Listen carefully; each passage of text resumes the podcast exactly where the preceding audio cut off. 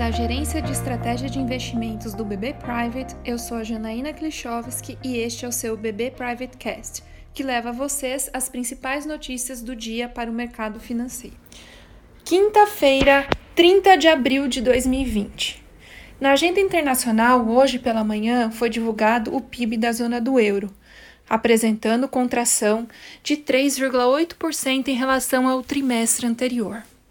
Com os indicadores fracos do PIB, as bolsas europeias operam majoritariamente em baixa, em meio à espera da decisão de juros pelo Banco Central Europeu, que ocorre ainda hoje.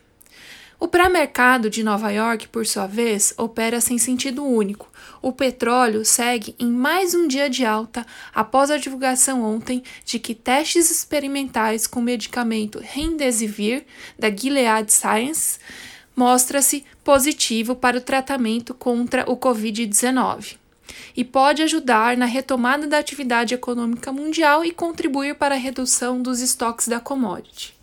As bolsas asiáticas fecharam em alta firme, também impulsionados pela boa notícia em relação ao medicamento.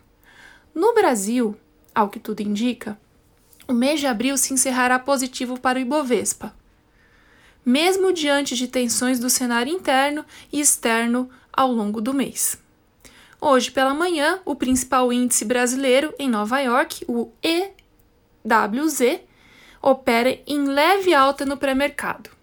Para a próxima semana, o debate sobre o avanço do Covid-19, quando ocorrerá o achatamento da curva e quando o país poderá retomar as atividades, continuará a dominar as discussões, assim como a reunião do Banco Central e um possível novo corte de juros.